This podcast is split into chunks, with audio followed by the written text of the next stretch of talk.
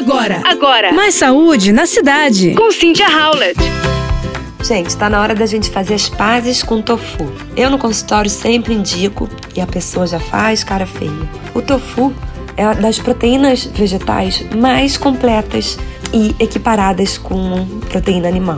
85 gramas de tofu pode fornecer até 14 gramas de proteína, dependendo do tipo de tofu, incluindo todos os nove aminoácidos essenciais, que são aqueles que a gente precisa consumir.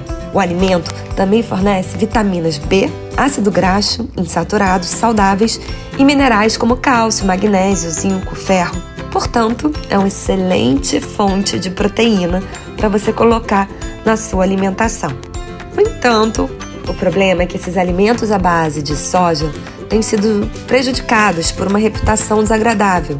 Por exemplo, sempre fazem uma relação entre câncer e soja, por exemplo. Mas a presença de isoflavona também levou à preocupação de que a soja possa afetar negativamente a fertilidade ou dar aos homens características mais femininas.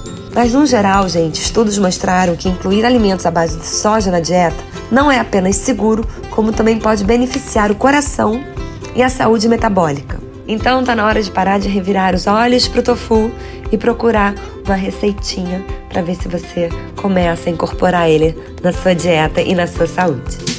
Você ouviu Mais saúde na cidade. com Cynthia Howlett.